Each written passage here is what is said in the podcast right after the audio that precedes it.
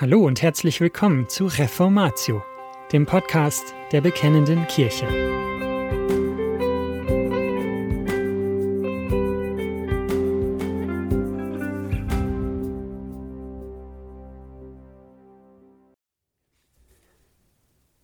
Die Sünde der Vergebung. Teil 2 Vergebung praktisch. Dieser Beitrag stammt von Barrett Gritters und ist in der BK-Ausgabe Nummer 93 im Jahr 2023 erschienen. Es ist Sünde, einem unbußfertigen Sünder zu vergeben. Das mag anstößig klingen, für manche vielleicht sogar gotteslästerlich. Aber es ist das, was die Bibel lehrt und, wie viele Kirchenordnungen zeigen, auch historisch von Christen vertreten worden, wie ich im ersten Artikel der Serie gezeigt habe. Wenn ich jemandem automatisch und sofort erkläre, dass ich ihm vergebe, ohne dass derjenige sein Handeln bereut, ist das die Sünde der Vergebung. Wenn ein 15-jähriger Junge mit einem Sturmgewehr drei seiner Mitschüler ermordet, ist es falsch, wenn die Eltern und Freunde der Opfer sofort und öffentlich erklären, wir vergeben dir. Wenn ein Vater seine Tochter vergewaltigt, wäre es Sünde für die Tochter, ihm sofort und bedingungslos zu vergeben, und eine noch schlimmere Sünde für den vergewaltigenden Vater, dies von ihr zu verlangen. Papa, ich vergebe dir, auch wenn es dir nicht leid tut. Und da du mir beigebracht hast, dass Vergeben gleichbedeutend mit Vergessen ist, werde ich versuchen zu vergessen, was du getan hast. Und ich verspreche, es niemandem sonst zu erzählen. In diesem Fall wäre es nicht anstößig, Vergebung zu verweigern. Es wäre anstößig, sie zu gewähren. Dennoch gibt es Menschen, die glauben, dass alles andere als eine sofortige und automatische Vergebung den biblischen Grundsätzen widerspricht und gegen das Prinzip der Gnade verstößt. Für sie müssen diejenigen, denen gnädig vergeben worden ist, auch anderen gnädig vergeben. Sie fragen, ist das nicht das, was Jesus gelehrt hat? So zu denken und zu reden scheint auf den ersten Blick biblisch zu sein, bis wir uns die Sache genauer anschauen. Vergebung ist kein Gefühl. Um der Angelegenheit auf den Grund zu gehen, ist es wichtig zu verstehen, dass Vergebung nicht ein Gefühl ist, das ich gegenüber einem Sünder habe. Damit ist Vergebung nicht das Loslassen von Bitterkeit gegenüber einem Sünder, es ist nicht einmal eine Entscheidung, nicht länger wütend zu sein und die Sünde zu vergessen. Vielmehr ist Vergebung eine hörbare Erklärung des Betroffenen gegenüber dem Täter, ich erlasse dir deine Sünde, ich entlasse dich aus deiner Schuld. Ich werde nicht mehr auf der Grundlage deiner Sünde mit dir umgehen oder im Lichte deiner Sünde an dich denken. Ich habe damit abgeschlossen. Wenn ein Sünder jedoch seine Sünde nicht einsieht, ist eine solche Reaktion falsch. Aber warum ist das falsch? Sei ein Nachfolger Gottes. Erstens entspricht die automatische und sofortige Vergebung für unbußfertige Sünder nicht dem Muster der Vergebung Gottes. Gott vergibt uns nur dann, wenn wir unsere Sünde bereuen, und er hält die Vergebung zurück, bis wir es tun.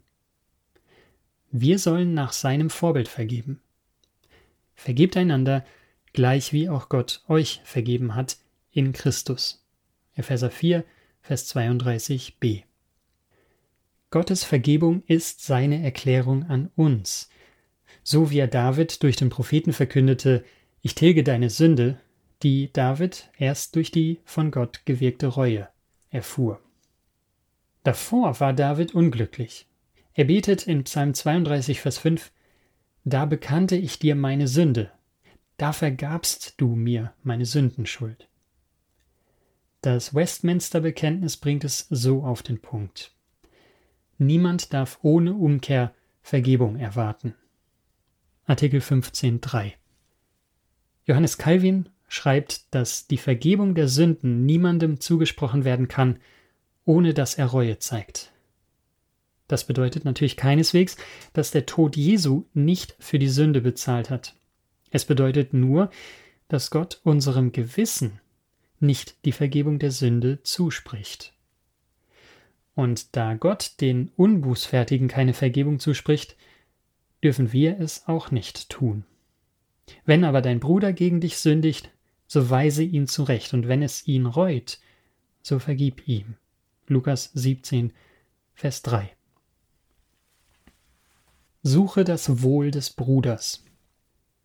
Zweitens, automatische und sofortige Vergebung für unbußfertige Sünder verkürzt das, was Gott für uns Christen beabsichtigt. Die gnädige Zurechtweisung von Sündern und die Heilung von Brüchen, während beide unter dem Schatten des Kreuzes Christi stehen. Wenn mein Bruder eine große Sünde begeht, ist es meine Aufgabe, sein Bestes zu suchen. Das bedeutet nicht, ihm automatisch zu vergeben, solange er seine Sünde nicht bereut. Stattdessen muss ich wie der Prophet Nathan sein, der zu dem uneinsichtigen David kam, mit dem Ziel, ihn zuerst zu überführen, ihn danach zu einem Sündenbekenntnis zu bewegen, ihn anschließend zur Reue aufzurufen und ihm erst dann Vergebung zuzusprechen. Es wäre keine Liebe zu David gewesen, ihn mit der nicht bekannten Sünde weiterleben zu lassen. Leider sehen die Befürworter der automatischen und sofortigen Vergebung nicht, dass es fatale Folgen hat, wenn sich dieses Muster durchsetzt. Damit geht nämlich die wunderbare Praxis verloren, einem reuigen Sünder die Vergebung seiner Sünde zuzusprechen. Wir dürfen die Anweisung Jesu in Matthäus 18, Vers 15 nicht vergessen. Wenn aber dein Bruder an dir gesündigt hat, so geh hin und weise ihn zurecht unter vier Augen. Hört er auf dich, so hast du deinen Bruder gewonnen. Wenn sich jemand an uns versündigt hat, verlangen christliche Liebe und Gnade von uns, dessen Reue zu suchen und ihn zu gewinnen. Wenn er nicht umkehrt, verlangt die christliche Liebe sogar, den schwierigeren Weg zu gehen, nämlich Zeugen zu gewinnen und die Sache vor die Gemeinde zu bringen. Unser Ziel ist es immer, den Sünder zu gewinnen. Weniger zu tun ist keine Liebe. Bei Gottes Anweisungen dürfen wir keine Abkürzungen nehmen. Sei nicht egoistisch. Drittens.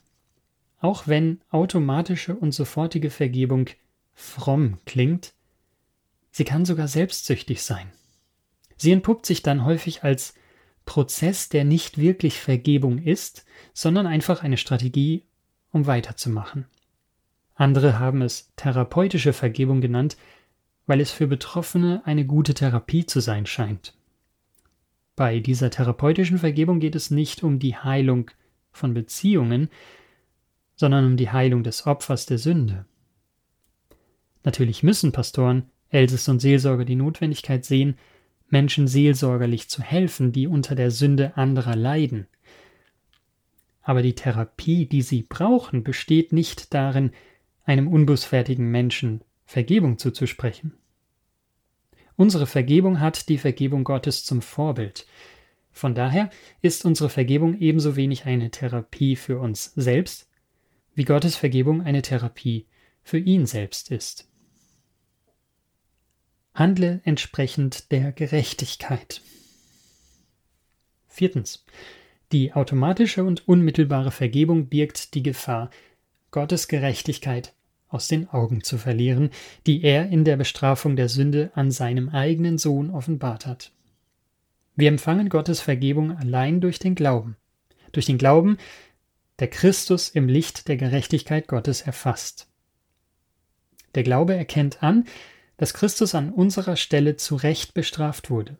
Und der Glaube bekennt, dass Gottes Gerechtigkeit dabei nicht übergangen werden durfte.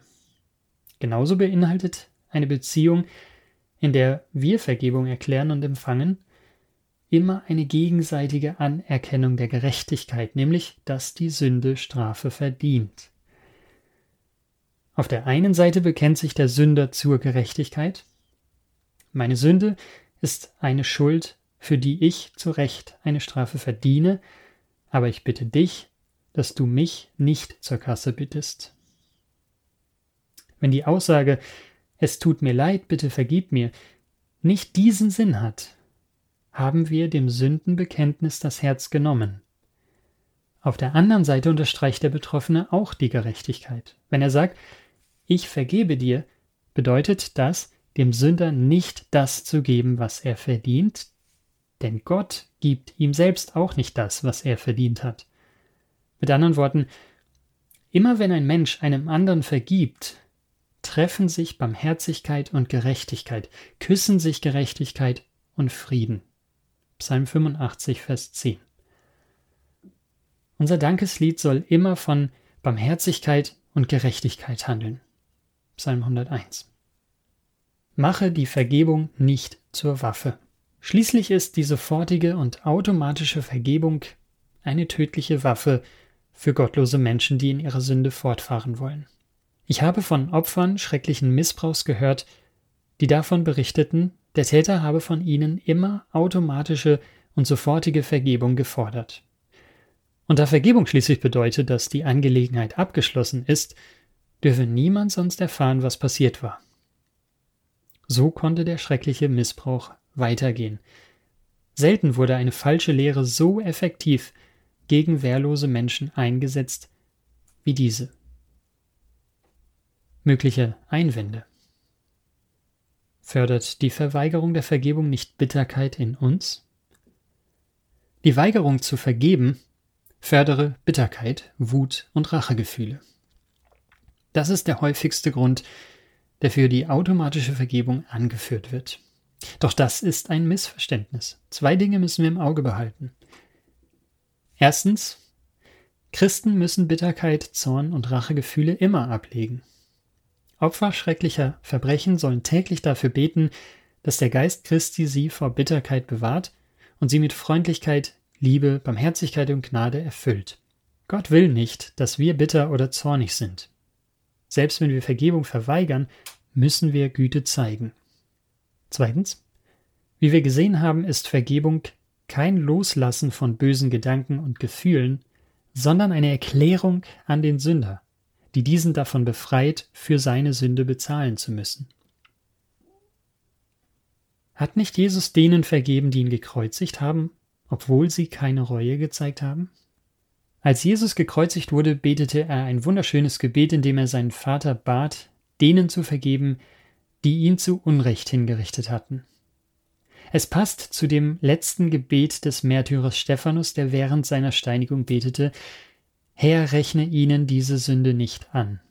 Apostelgeschichte 7, Vers 60. Wichtig ist, dass Jesus in seinem Gebet niemandem vergibt. Er sagt nicht zu den gottlosen Soldaten, ich vergebe euch eure Sünde und befreie euch von eurer Verantwortung, dafür zu bezahlen. Er sagte nicht zu den Obersten, die sich gegen ihn verschworen hatten, ich trage euch nichts nach, ihr müsst für dieses unfassbar schwere Vergehen nichts bezahlen. Stattdessen bat Jesus seinen Vater, das Werk der Vergebung zu übernehmen. Vater, vergib ihnen, ist eine Bitte an den Vater, zu den schuldigen Herzen und verurteilten Gewissen seiner Mörder zu sprechen. Tatsächlich hat der Vater dieses Gebet erhört. Als Petrus nach Pfingsten zu eben diesen Mördern Christi predigte, zeigte er ihnen zunächst ihre Sünden auf. Man kann die Predigt so zusammenfassen. Jesus war ein gerechter Mann und ihr seht das an den Wundern, die er unter euch getan hat. Dennoch habt ihr ihn auf böse Weise gekreuzigt und verdient es, für diese Sünde zu bezahlen. Siehe Apostelgeschichte 2, Vers 23 bis 36. Anschließend rief Petrus sie auf. Tut Buße und jeder von euch lasse sich taufen auf den Namen Jesu Christi zur Vergebung eurer Sünden. Apostelgeschichte 2, Vers 38. Als sie in ihrer Not schrien, wies Petrus sie darauf hin, dass sie für ihre Sünden Buße tun und sich auf den Namen Jesu taufen lassen sollten. Daraufhin taten 3000 Sünder Buße und erhielten Vergebung. Sie hörten, wie Gott zu ihrem Herzen sprach, ich habe deine Sünde weggetan. Gott Er hörte das Gebet Jesu, als diese Sünder Buße taten. Nicht automatisch und sofort. Und die bemerkenswerte Antwort auf das Gebet des Stephanus war, dass einer der Mitschuldigen an der Ermordung des Stephanus Buße tat. Aus dem Christenverfolger Saulus wurde der Apostel Paulus. Wenn Jesus uns auffordert, 70 mal siebenmal zu vergeben, dann erwartet er doch bestimmt nicht, dass der andere jedes Mal vorher Buße tut, oder? Sollten wir nicht einfach weiter vergeben? Nichts deutet darauf hin, dass diese Aussage Jesu im Widerspruch zu Lukas 17 steht, wo wir aufgefordert werden, denen zu vergeben, die umkehren. Wenn er bereut, vergib ihm. Sollen wir wirklich warten, bis unser Ehepartner jede kleine Sünde bereut, bevor wir ihm vergeben? Sollte unser Ehepartner wirklich auch die kleinen Dinge bereuen, bevor wir verzeihen? Meine Ehe wäre nicht so glücklich, wie sie ist, wenn meine Frau und ich so leben würden. Um die Sache umzudrehen. Ich bin dankbar, dass sie über viele meiner Sünden hinwegsieht. In einer Ehe, wie auch in anderen christlichen Beziehungen, deckt die Liebe eine Menge von Sünden zu. 1. Petrus 4, Vers 9. Manchmal besteht dieses Zudecken darin, die Sünde zu ignorieren. Wir sind in der Lage, diese Fehler zu ignorieren, weil wir wissen, dass unser Ehepartner, genau wie wir, ein bußfertiger Mensch ist, dass er jeden Abend betet und vielleicht dabei sogar unsere Hände hält, Vergib mir die Sünden, die ich dir bekannt habe, vergib mir die heimlichen Sünden, die ich nicht sehe, führe mich, liebe mich und sei mein Beschützer. Amen. Immer vergebungsbereit. Die Warnung vor unangemessener Vergebung darf niemanden von uns dazu verleiten, die Hauptsache im christlichen Leben zu vergessen dass wir uns als Kinder des Vaters erweisen, indem wir anderen Sündern bereitwillig vergeben, die, wie wir, Vergebung nicht verdienen. Es sollte immer unser Ziel sein, die Beziehung wiederherzustellen. Mit anderen Worten. Wenn wir uns zu Recht weigern zu vergeben, weil keine Reue da ist, darf das nie dazu führen, dass wir nicht vergeben wollen, denn Gott ist immer vergebungsbereit. Siehe Psalm 86, Vers 5. Denn wenn derjenige, der gegen mich gesündigt hat, in mir keine Bereitschaft zur Vergebung, keine Gnade, keinen barmherzigen Geist sieht, wird er mich genauso wenig um Vergebung bitten wollen wie der verlorene Sohn, als er in seinem Vater einen harten Mann gesehen hat. Aber der verlorene Sohn kam zu sich selbst und erinnerte sich daran, wer sein Vater wirklich war. Ein gnädiger Mann, von dem er wusste, dass er ihn zu Hause wieder aufnehmen würde. Tatsächlich war es die Güte Gottes, die ihn zur Umkehr führte. Beten wir, dass die Güte, die wir anderen erweisen, von Gott dazu gebraucht wird, Umkehr in denen zu wirken, die gegen uns sündigen. Dann werden sie wissen, dass wir sie mit offenen Armen empfangen, das gemästete Kalb schlachten und wirklich vergessen, was sie uns angetan haben denn so geht mein Vater mit mir um. Und das war's schon wieder mit dieser Folge von Reformatio. Wenn Sie selbst eine Frage an uns haben, laden wir Sie herzlich dazu ein, uns diese zu schicken. Besuchen Sie uns unter www.bekennende-kirche.de/fragen und nutzen Sie das dortige Formular. Wir werden Ihnen darauf antworten und, so Gott will, Ihre Fragen klären. Außerdem können Sie auf der Seite der Bekennenden Kirche wie gewohnt die Beiträge aus der BK lesen, die Zeitschrift abonnieren und unsere Arbeit mit einer Spende unterstützen. Alle Links finden Sie auch in der Beschreibung dieser Folge des Podcasts. Wir bedanken uns fürs Zuhören, wünschen Ihnen Gottes Segen und sagen Tschüss, bis zum nächsten Mal.